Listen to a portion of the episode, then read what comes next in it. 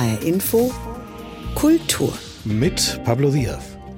Es gibt in vielen Teilen der arabischen Welt eine Kultur der mündlichen Überlieferung, der Erzähltradition. Erzählt werden Märchen, Legenden, Sagen oder auch Gedichte und historische Ereignisse. Besonders in Marokko und Syrien ist diese Art der Erzählung als öffentliches Zusammenkommen stark verwurzelt. An diese Erzähltradition knüpft der Schriftsteller Rafik Shami mit seinem neuen Buch Wenn du erzählst, erblüht die Wüste. Das war für mich wichtig zu sagen, viele Menschen haben mehr zu erzählen, als sie ahnen. Und sie haben Hemmungen, weil die gesagt wir sind keine Profis und so. Aber wenn man genau hinhört, sind wunderschöne Geschichten. Und das war der Absicht also des Buches auch. Wir sprechen in dieser Sendung mit dem Autor über diese Erzähltradition. Wir wollen aber darüber hinaus darauf blicken, warum Geschichten erzählen gleichzeitig auch bedeutet, Macht auszuüben. Denn wer erzählt, setzt das Thema. Auch dafür ist das neueste Buch von Rafik Shami ein gutes Beispiel. HR Info Kultur.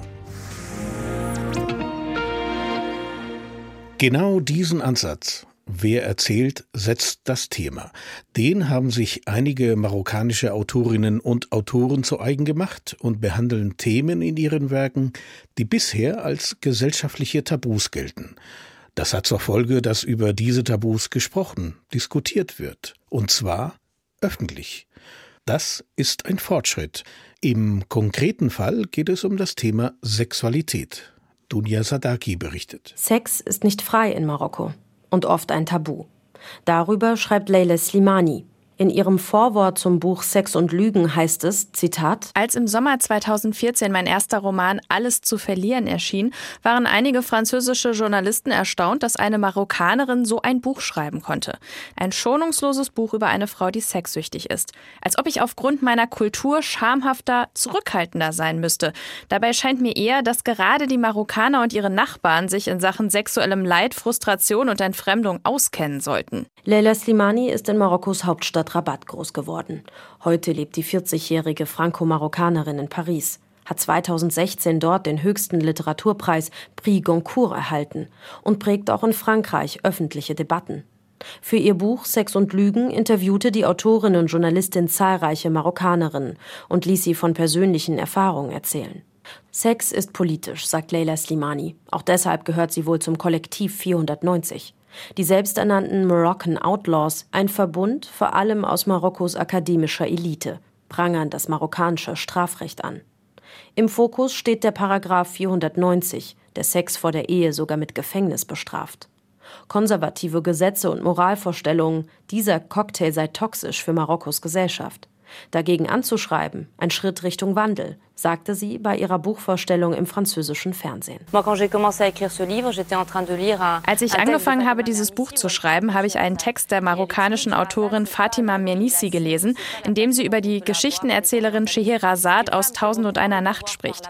Und sie erklärt, sie ist eine Frau, die durch Worte an Macht gewinnt. Denn Geschichten erzählen heißt am Ende zum Thema zu werden. Das habe ich wirklich in den Gesichtern meiner Interviewpartnerinnen gesehen. Sie erlangten wieder Macht. Und ich sagte mir, dass ist genau das, was wir machen müssen. Menschen, die die Gesellschaft ausgrenzt und zum Schweigen bringt. Sie stellt auch der marokkanische Autor Abd Lataya in den Mittelpunkt seiner Romane. Seine Figuren Prostituierte, Homosexuelle, Transpersonen. Er selbst kommt aus einfachen Verhältnissen und ist der erste marokkanische Schriftsteller, der offen zu seiner Homosexualität steht. Damals bei seinem Outing wurde er bei einer Buchvorstellung von einer Journalistin zu Parallelen mit seinen Romanfiguren gefragt. Als sie mir die Frage stellte, hatte ich große Angst. Aber gleichzeitig habe ich mir gesagt, das ist eine historische Chance, die sich mir bietet. Und dass ich kein Recht habe, die Wahrheit in einem Buch zu sagen und sie außerhalb meiner Bücher zu verstecken. Dennoch, Marokkos Gesetze bestrafen Homosexualität mit mehreren Jahren Gefängnis. Daran hat sich bislang nichts geändert. Und auch frei über Homosexualität reden bleibt oftmals schwierig. Das bekam zuletzt auch Jungautorin Fatim Zara Amskar zu spüren. Nachdem im Juni auf der marokkanischen Buchmesse zunächst eine Autogrammstunde zu ihrem Roman Memoiren einer Lesbe angekündigt war, schritt das Kulturministerium nachträglich ein und verbot das Buch für die Buchmesse. Ich will eine große Revolution entfachen. Ich schreibe auf Arabisch, denn ich denke, die Menschen in Europa brauchen keine Memoiren einer Lesbe, um sie aufzurütteln oder ihre Überzeugungen zu ändern und sich für die LGBT-Gemeinschaft einzusetzen. Aber unsere arabische Gesellschaft braucht sowas dringend. Ich schreibe als Aktivistin. Immerhin, sagen viele Aktivistinnen. In Marokko wird immer häufiger über Sexualität und sexuelle Minderheiten diskutiert. Dafür sorgen vor allem zivilgesellschaftliche Organisationen, aber eben auch marokkanische Schriftstellerinnen und Schriftsteller. Marokkanische Autorinnen und Autoren enttabuisieren Themen dadurch, dass sie bestimmte Inhalte in ihren Werken aufgreifen. Das hat zur Folge, dass man über diese Themen spricht, dass man vielleicht auch Geschichten darüber erzählt. Dunja Sadaki berichtete. Wenn es hierzulande einen Meistererzähler für Geschichten gibt, dann heißt er Rafik Shami. Als Scheherazades Bruder wurde er vor einigen Jahren mal bezeichnet. Tatsächlich sind seine Werke unzählig. Die dunkle Seite der Liebe, das Geheimnis des Kalligraphen oder Sophia oder der Anfang aller Geschichten, um nur einige zu nennen. Mit seinen vielen Romanen hat Shami bewiesen, dass er diese Kunst des Erzählens perfekt beherrscht. Im Damaskus seiner Kindheit gehörte das mündliche Erzählen zum Alltag. An jeder Ecke, auf der Gasse und in Cafés wurden Geschichten wiedergegeben. Diese Kunst spiegelt sich auch in seinem neuesten Werk wider. Es heißt, wenn du erzählst, erblüht die Wüste. Ein Buch, das dazu auffordert, selbst aktiv zu werden und Geschichten zu erzählen. Rafik Shami verpackt diese Aufforderung aber ganz geschickt und entführt die Leserinnen und Leser in eine Art Märchenwelt. Katja Weise stellt uns Rafik Shamis neuen Roman vor. Am Anfang steht eine Bibliothek, die es tatsächlich gegeben hat. Der Vater von Rafik Shami war ein leidenschaftlicher Büchersammler. Viele Erstdrucke, Handschriften und seltene Ausgaben historischer Werke befanden sich im Sommerhaus der Familie nördlich von Damaskus. Dann 2014 der Schock. Das Haus brannte. Nur sechs Bücher wurden gerettet, darunter der Roman Wenn du erzählst, erblüht die Wüste, geschrieben von einem anonymen Verfasser im 19. Jahrhundert. Es ist auch wahrlich ein Roman, nur nicht nach europäischem Muster. Anscheinend nahm er sich die legendäre Scheherazade zum Vorbild, um in einem Buch Perlen der arabischen Erzählkunst zu versammeln und durch eine ungewöhnliche Rahmenhandlung zu verbinden. Schreibt Rafik Shami einleitend. Er war fasziniert von diesen Geschichten, hat sie übersetzt, neu erfunden, und so tauchen wir nun mit ihm ein in einen fantastischen Märchenkosmos, in dem fast alles zur Sprache kommt, was Menschen beschäftigt und prägt. Prinzessin Jasmin, die Thronfolgerin, leidet nach dem Tod ihrer Mutter an einer schweren Depression. Sie gibt sich eine Mitschuld. Der weise und gütige König Sali lässt nichts unversucht, um der Tochter zu helfen. Und so kommt es, dass der aus einem anderen Land stammende Hakawati Kama der Prinzessin an zehn Abenden Geschichten erzählt und erzählen lässt. Denn Erst bei euch habe ich gelernt, wie gut die Freiheit den Ideen und Worten tut. Nur im Schutz der Freiheit können Gedanken zu laut ausgesprochenen Worten werden. Und weil das so ist, habe ich einen neuen Plan für unsere Erzählabende entwickelt. Ich bin einer von euch. Ich beginne zu erzählen, und wer eine ähnliche Geschichte oder eine Gegengeschichte kennt, soll sich melden. Kein intimes Gemach also wie bei Tausend und einer Nacht, sondern ein großes Auditorium, ein voller Saal und dazu viele Menschen, die Geschichten erzählen. Eine Lehrerin, ein Kutscher, ein Friseur, am Ende sogar die Prinzessin. Jeder der zehn Abende ist ein Fest des freien gesprochenen Wortes, an das Shami unerschütterlich glaubt. Eine ideale Gesellschaft wird hier entworfen und man kann nicht umhin, immer wieder an Syrien zu denken, die erste Heimat von Rafik Shami, die er seit über 50 Jahren nicht mehr betreten konnte. In vielen Geschichten geht es um Mut, Macht, Weisheit, Freiheit und darum, wie schwer es sein kann, sich zu behaupten oder darum, wie zwiespältig manche Schlussfolgerungen sind. So erzählt ein Kutscher eine Fabel über die Meinung der anderen, an deren Ende denkt ein junger Mann lange darüber nach. Warum sein Vater so viel Angst vor der Meinung anderer Leute hatte. Er beschloss, diese Angst abzuschütteln und nie wieder der Meinung anderer Beachtung zu schenken. Auch die Liebe spielt eine große Rolle, bringt sie doch oft zusammen, was auf den ersten Blick nicht zusammen zu gehören scheint. So auch die Prinzessin und einen Fischer. Fein webt Shami die Fäden, breitet einen wunderbaren Geschichtenteppich aus, gleichzeitig mythisch und modern, orientalisch und europäisch. Um im Märchenbild zu bleiben, draufsetzen, losfliegen und viele Stunden zuhören. Das wäre etwas. Aber ob Shami auch diesen Zauber eines Tages wird entfachen können, ist natürlich fraglich. Deshalb schlagen wir begierig das Buch auf und lesen. Oder besser, lesen uns die Geschichten gegenseitig vor oder lassen sie uns von Wolfgang Berger vorlesen. Denn als Hörbuch gibt es, wenn du erzählst, erblüht die Wüste, natürlich auch. Katja Weise stellte uns den neuen Roman des Geschichtenerzählers Rafik Shami vor. Und wie man Geschichten schreibt und warum, darüber spreche ich gleich mit Rafik Shami selbst.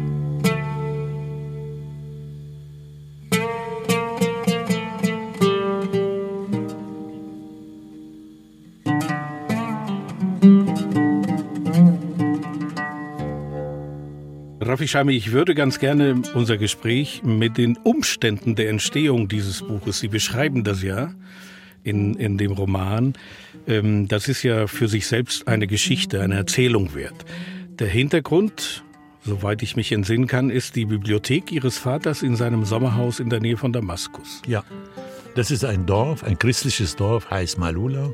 Sehr berühmt für Touristen auch, weil es ein Dorf, was noch bis heute aramäisch redet und von der Natur hier sehr begnadet. Und äh, mein Vater liebte das Haus in Malula mehr als sein eigenes Haus in Damaskus. Er kommt hier aus Malula. Mhm. Und ähm, hat, mein Vater hat ein einziges ähm, Hobby, nämlich Bücher sammeln. Und zwar Erstrücke, äh, alte Bücher, äh, Klassiker. Und er hat das nicht in Damaskus. In Damaskus hatte er eine bescheidene, moderne Bibliothek. In Malula hatte er eine ganze Wand mit diesen Erstdrucken, mit diesen ledergebundenen, wahnsinnig schöne, manchmal auch Handschriften. Und, äh, und wir sind immer je, äh, jedes Jahr drei Monate hingegangen, weil die Schulferien bei uns auch drei Monate betragen. Und Damaskus ist unerträglich im Sommer. Malula liegt in den Bergen 1500 Meter hoch und da kann man in der Nacht auch besser schlafen. Und diese Bibliothek äh, blieb so lang, bis der Bürgerkrieg sie vernichtet hat. Durch eine kleine Brandrakete nennt man das. Die drang durch das Fenster und explodierte in dem Salon. Und da war die Bibliothek. Und davon ist nichts geblieben. Außer fünf Bücher, sechs Bücher, die meine Schwester mir geschickt hat. Vorher. Wie wenn sie geahnt hat, dass das brennen wird. Und fünf davon habe ich der der Universität von Leiden geschenkt. Das sind ganz tolle Bücher, mit denen aber ich wenig anfangen kann. Die sind Theologiebücher, die sind Lyrik. Und ein Buch hat mich fasziniert und das ist dieser Roman. Wenn du erzählst, erblüht die Wüste. Um was geht es in diesem Roman? Es geht um einen erstmal anonymen Autor, ist unbekannt, der so viel Charakter hat, dass er die europäische Erzählkultur nicht ähm, nachahmen wollte. Er wollte wirklich seinen Stil machen. Und das ist ein Problem bei uns, weil durch den jahrhundertlangen Kolonialismus ähm, haben natürlich die, die Erscheinung des Kolonialismus als Soldaten, das ist fassbar für jeden, der vorbeigeht und sagt, was macht dieser Engländer hier oder der Franzose im Libanon in Syrien. Ähm, aber die Kolonialisierung der Köpfe ist sehr schwer zu, zu ahnen, dass diese Kolonialherren dauernd betont haben, dass unsere Kultur kaputt ist und die taugt so für nichts. Und deshalb haben unsere Autoren drei, vier Generationen, Sie hören richtig, drei, vier Generationen nur europäischen Literatur nachgeahmt. Und dieser Autor wollte nicht. Er kehrte zurück zu den Ursprüngen, nämlich einem Rahmenhandlung und an der hängen Volksgeschichten, die bekannt und beliebt sind, wie Perlen, wie Lampignon hängen sie. Das ist die arabische Erzählweise. Man nennt sie manchmal Sherazade, ja. Ich habe nichts dagegen. Sherazade ist eine geniale Frau. Mhm. Aber würden Sie sagen, das Buch, wenn du erzählst, erblüht die Wüste, ist ein klassischer Roman geworden oder ist das mehr eine Ansammlung von Geschichten? Ein klassischer Roman äh, aus dem 19. Jahrhundert, keine Ansammlung von Geschichten, weil die Rahmenhandlung entscheidend ist. Sie hat eine Spannung, genau wie ein Roman haben soll, die hat einen Bogen, wie ein Roman haben soll und ihre Untergeschichten, die sind ganz normal in der arabischen Kultur, dass sie, dass sie immer so erzählen. Und äh, die Europäer erzählen anders, die Japaner auch anders. Also das, das ist normal eigentlich. Mhm. Ich habe das Buch Ihr neuestes Buch als eine Hommage an das Erzählen, also an, die Erzählkunst verstanden. Richtig. Insofern habe ich mir gedacht, das Buch hat er für sich selber geschrieben, weil er setzt sich selbst ein Denkmal des Erzählens, indem er das als Buch, als Roman verfasst. Es ist auch eine Lobeshymne auf die Güter dieser, dieser Kultur, dieser arabischen Kultur. Ähm, diese Geschichten könnten vergessen gehen, ähm, in Vergessenheit geraten, weil sie ja mündliche Geschichten sind. Das sind keine Autorengeschichten, sondern Geschichten, die das Volk erzählt. Und wenn man sie, wie die Bücher der Brüder Grimm, sammelt, dann ist das eine Sammlung. Wenn man die aber in einem Roman packt, dann ist es ein Lobeshymne auf das mündliche Erzählen eigentlich. Nicht nur allgemein erzählen, sondern auf das mündliche Erzählen. Mhm. Und das tue ich jetzt auf meiner Reise, lese ich nicht vor, sondern ich habe fünf Varianten entwickelt aus dem Roman, damit ich mich nicht wiederhole und mich langweile. Das merkt das Publikum sofort, wenn ein Autor so etwas langweilig äh, das findet. Das ähm, habe ich gelernt. Äh, als Student bin ich oft zu Lesungen gegangen und habe gelernt von den Autoren, was ich nicht machen darf. Also insofern äh, bin ich ihnen auch nicht dankbar. Die haben mich unterrichtet, ohne das zu wollen. Also wenn jemand sich langweilt, soll man nicht zur Lesung gehen. Und ich habe fünf Varianten. Jeden Tag erzähle ich eine andere. Und es ist ein Lobeshymne auf das mündliche Erzählen. Jawohl, das so mhm. ist das auch. Der Rahmen für diesen Roman ist die Liebe eines Königs zu seiner Tochter, die unendlich traurig ist, weil sie nicht mit ihrem Geliebten zusammen sein kann und deswegen depressiv wird, wenn man das so sagen und formulieren will.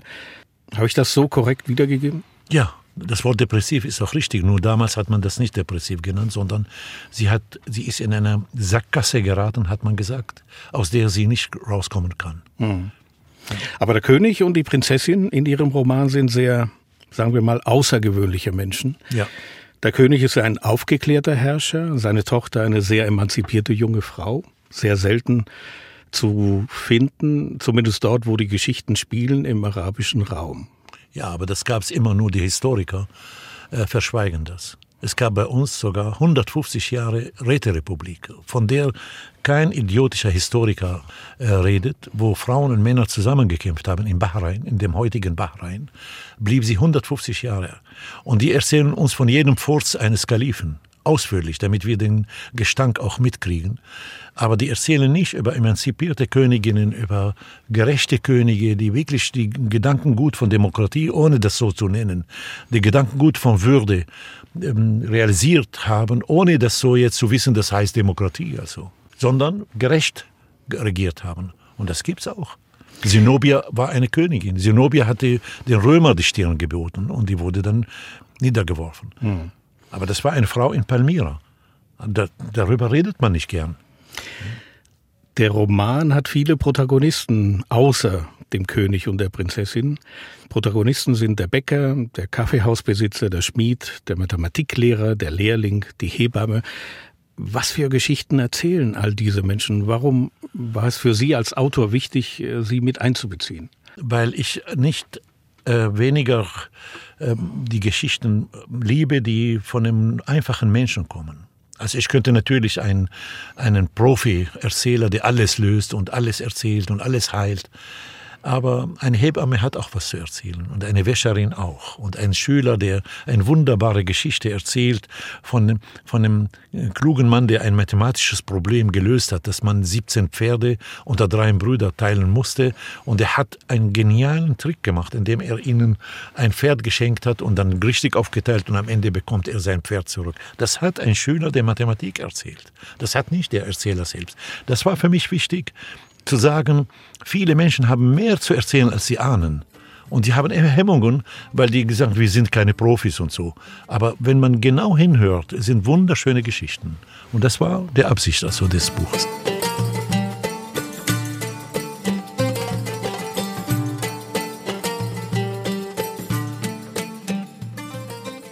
Beste Geschichte, die mir sozusagen im Hinterkopf geblieben ist, ist die Geschichte eines Dorfes, wo es eines christlichen Dorfes, wo es einen Pfarrer gibt. Ja, genau. Der, ich weiß, was Sie sagen wollen.